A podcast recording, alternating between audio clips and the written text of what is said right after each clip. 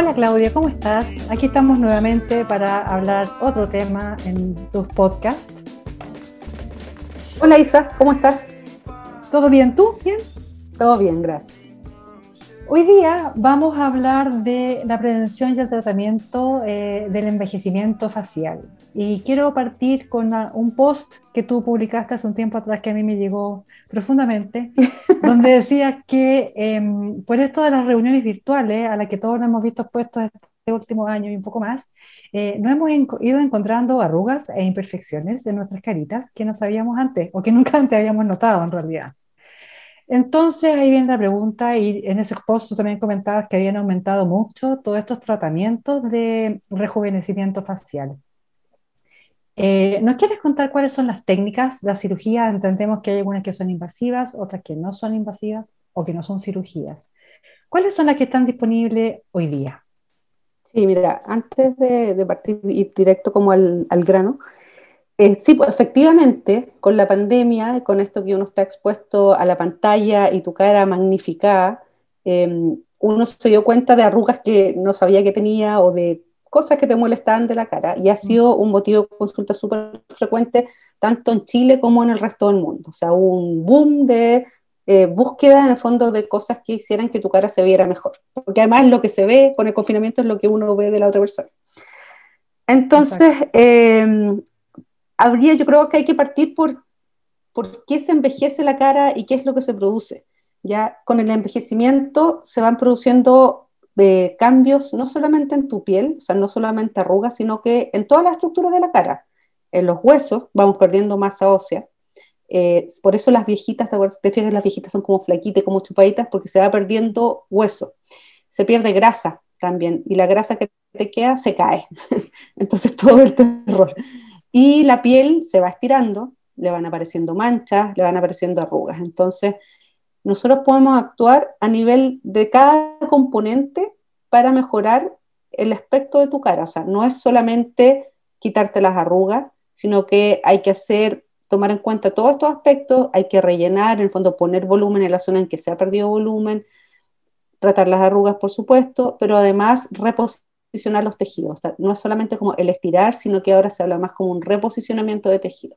Y eso se puede hacer con técnicas que son invasivas y otras que son no invasivas. Entonces, partamos en el fondo de lo más como básico. Yo diría que lo más básico es el cuidado de la piel, para empezar.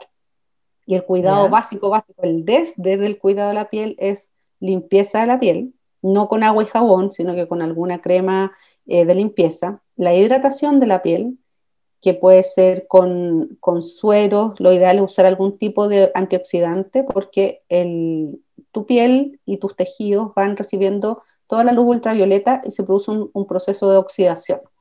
Entonces, uno puede parar o enlentecer, el proceso no lo puede parar, lo puede enlentecer si usas antioxidantes, ¿ya? Y de esos antioxidantes, los principales son los sueros con antioxidantes, que puede ser vitamina C, retinol, también hay algunos sueros que tienen ácido hialurónico la Isa está tomando nota. Sí. entonces, mucho. entonces eh, esos sueros van a actuar en tu piel, previniendo el envejecimiento, pero además reparando el daño que se ha producido por la luz ultravioleta. La luz ultravioleta no solamente está en el sol, o sea, no solamente te daña cuando tú estás afuera de tu casa, sino que las mismas pantallas, los focos, la luz visible mm. va produciendo daño por radicales libres. Entonces, hay que usar antioxidantes, ¿ya? O sea, limpieza de la piel, hidratación y antioxidante y protección solar. Por lo mismo que hablamos que la luz daña tu piel. Entonces, todos los días hay que usar bloqueador solar. Yo sé que es difícil. A mí en lo personal me cuesta porque como que no me gusta mucho la textura de la crema en la piel, pero he encontrado, hay que buscar algún bloqueador que a uno lo acomoda. Entonces, eso es lo primero, el cuidado de la piel. Tomar harto líquido. ¿Ya? Eh, eh, harto líquido y ojalá obviamente evitar las bebidas azucaradas y el alcohol en exceso.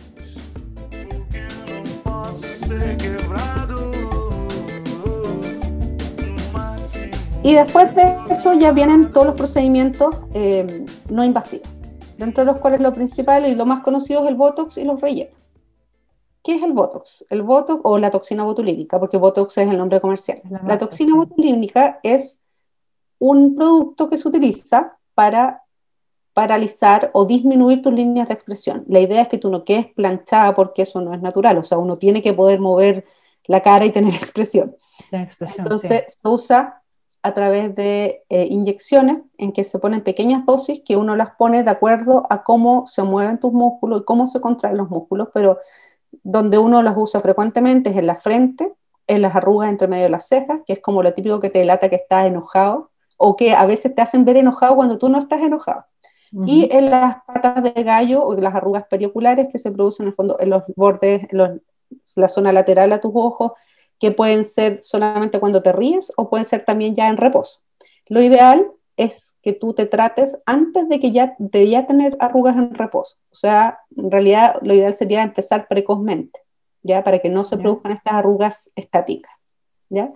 Eso en cuanto a las arrugas.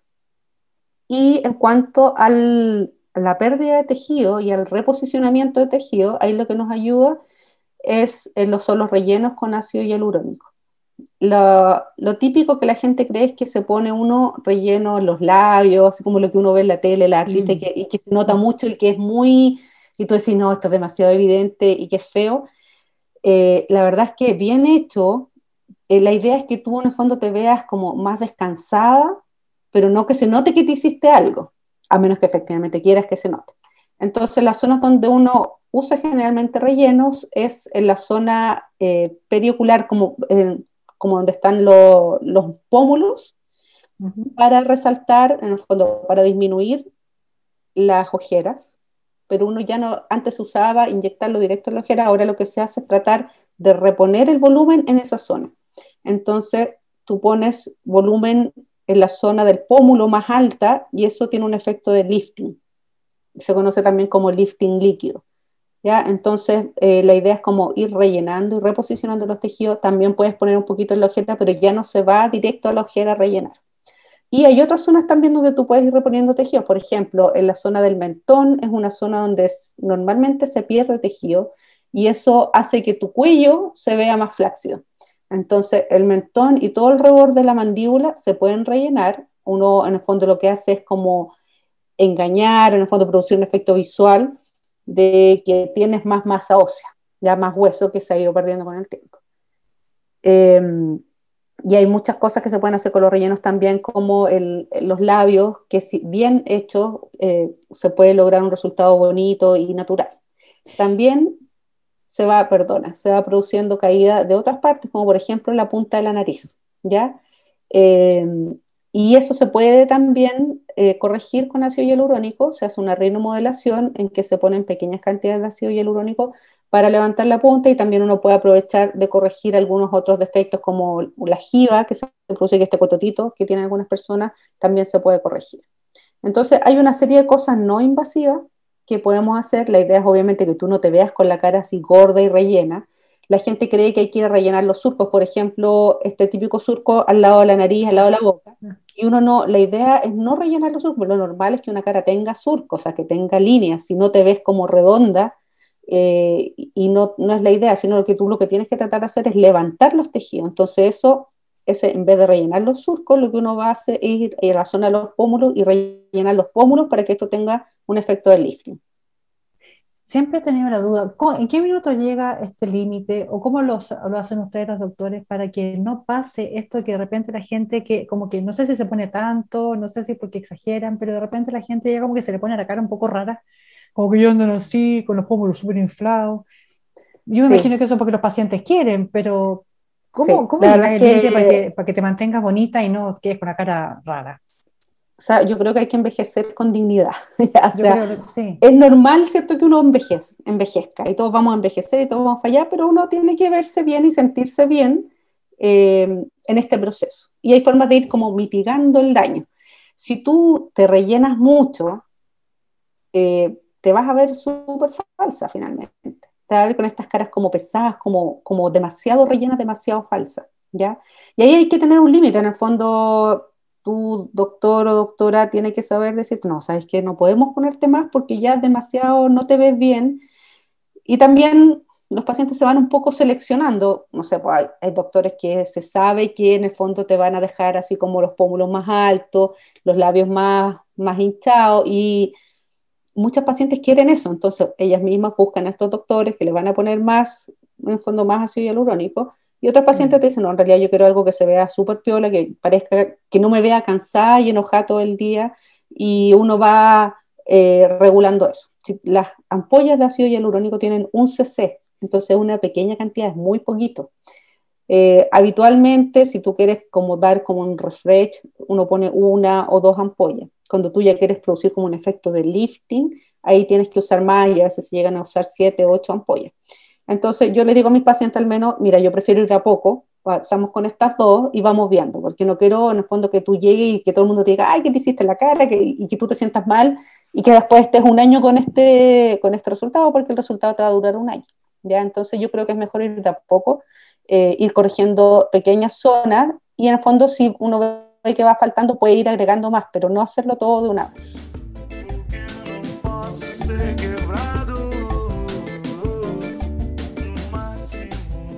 Perfecto. Eh, y están las otras que son los procedimientos invasivos, o sea, que ya con más cirugía, ¿no? Entrar al pabellón para arreglarte la cara. Sí, pero hay procedimientos dentro de los invasivos, que el, más invasivo sería el lifting, probablemente tal. Hay otros procedimientos, más pequeños que uno puede hacer para ir corrigiendo algunas cosas. Por ejemplo, los párpados. Ya los párpados es un motivo de consulta súper frecuente y ahora como lo único que se ve de las caras de las personas son los ojos, eh, ha sido, también aumentado la consulta por blefaroplastia. En la blefaroplastia uno saca la piel y las bolsas que están en exceso en los párpados superiores e inferiores. Y esa es una cirugía que es bastante, si bien se hace en pabellón, generalmente con anestesia general, eh, es una cirugía que es bastante sencilla y que tiene una recuperación rápida. Pero también hay otras cirugías, como por ejemplo el mini lifting. Con el mini lifting uno busca levantar los tejidos, eh, reposicionar tejidos, sacar el exceso de piel, pero se puede hacer con anestesia local. O sea, puedes hacerlo en un pabellón más pequeño. No necesitas estar dormida, estar en ayunas ni nada. Con el mini lifting uno puede tener resultados que duran entre 4 a 5 años y que en el fondo te va a producir un, un refresh de la cara. No te va a producir este efecto de lifting que vas a quedar toda estirada. ¿ya? que muchas veces la paciente no quiere ese efecto, que quedar así como muy estirada, sino que quiere como reposicionar algunas pequeñas cosas. Entonces se puede, la incisión en este caso va generalmente delante de la oreja, es una incisión que se nota muy poquito y puede dar la vuelta a la oreja por detrás, pero la idea es que se note lo menos posible. Con esto, como te digo, uno logra retirar el exceso de piel, pero también reposicionar los tejidos porque se ponen puntos en el fondo interno. Hay otros procedimientos que también ayudan. No sé si te has fijado que la gente a la medida que va envejeciendo, el labio superior se le alarga. Fíjate después. El labio, en el fondo, el espacio que te queda entre la nariz y el labio se va alargando. Y eso produce que a veces, ponte tú, las viejitas se ríen, no viejitas, ni siquiera las señoras, las mujeres se ríen y no se le ven tanto los labios. Y eso produce un efecto como de de envejecimiento. Entonces se puede hacer un lifting de labio, que la verdad es que es bastante sencillo y tiene un efecto que es así súper bueno porque tú sacas el exceso, un poco de exceso de piel del labio y eso hace que el labio suba y se levante un poquito. Entonces, eso tiene un efecto que es increíble en cuanto a, la, cómo te ves, es como que tiene alto impacto en el fondo. se nota rápidamente que tú te hiciste, o sea, no que te hiciste algo, pero que que en el fondo bien. más joven, que estáis, más, que estáis bien, que estás más joven, pero no se ve así como, uy, ¿qué se hizo? Y ahí entonces lo que uno hace es una cicatriz en la base de la nariz, que em, pasa súper piola, tiene una muy buena recuperación y se puede también hacer con anestesia local. Entonces hay pequeñas cosas que uno puede hacer con anestesia local que son menos invasivas y que te van a producir un efecto importante y te vas a sentir mejor. Y de ahí después ya pasamos a las cirugías más grandes, como el lifting propiamente tal de cara y cuello, que a veces en el fondo ya está todo muy caído eh, y ya con estos procedimientos que son más como limitados no vas a lograr un reposicionamiento adecuado de los tejidos ni sacar todo el exceso de piel. Y eso ya lo tienes que hacer con anestesia general. La incisión es la misma delante de la oreja, pero ahí tú vas, en el fondo, avanzas más eh, con el decolamiento de los tejidos para lograr traccionarlos más hacia arriba y eh, ahí en el fondo se reposicionan mejor los tejidos de la cara y también los del cuello. O sea, los procedimientos invasivos, pero más menos invasivos en el fondo, tienen un límite, cuando ya en el fondo el, ya es mucho el daño, en el fondo, o el envejecimiento o la caída de los tejidos, tú ya tienes que ir a los procedimientos más grandes. Perfecto. Muy interesante. Eh, para cerrar, una vez más, ¿crees tú que se nos está quedando algo fuera? ¿Hay algo que quieras agregar? Sí, que mm, no consulten así, no esperen hasta que ya esté todo caído para consultar. La idea es que uno vaya previniendo el envejecimiento. Entonces, antes en el fondo uno iba como a tratar el envejecimiento con todos estos productos y cirugía. Ahora la idea es que uno evite que se produzca esta pérdida grande de tejido, eh, como que le pones un freno a esto y lo lenteces. Obviamente se va a producir igual, pero la idea es lentecerlo. Perfecto, Claudia, súper interesante nuevamente. Eh, muchas gracias eh, y nos conectaremos para seguir hablando porque tenemos unos temas muy entretenidos también que la gente nos ha consultado, así que vamos a hacer podcast también para poder tratarlos. Nos vemos para la próxima y muchas gracias. Chao Isa, muchas gracias. Chao.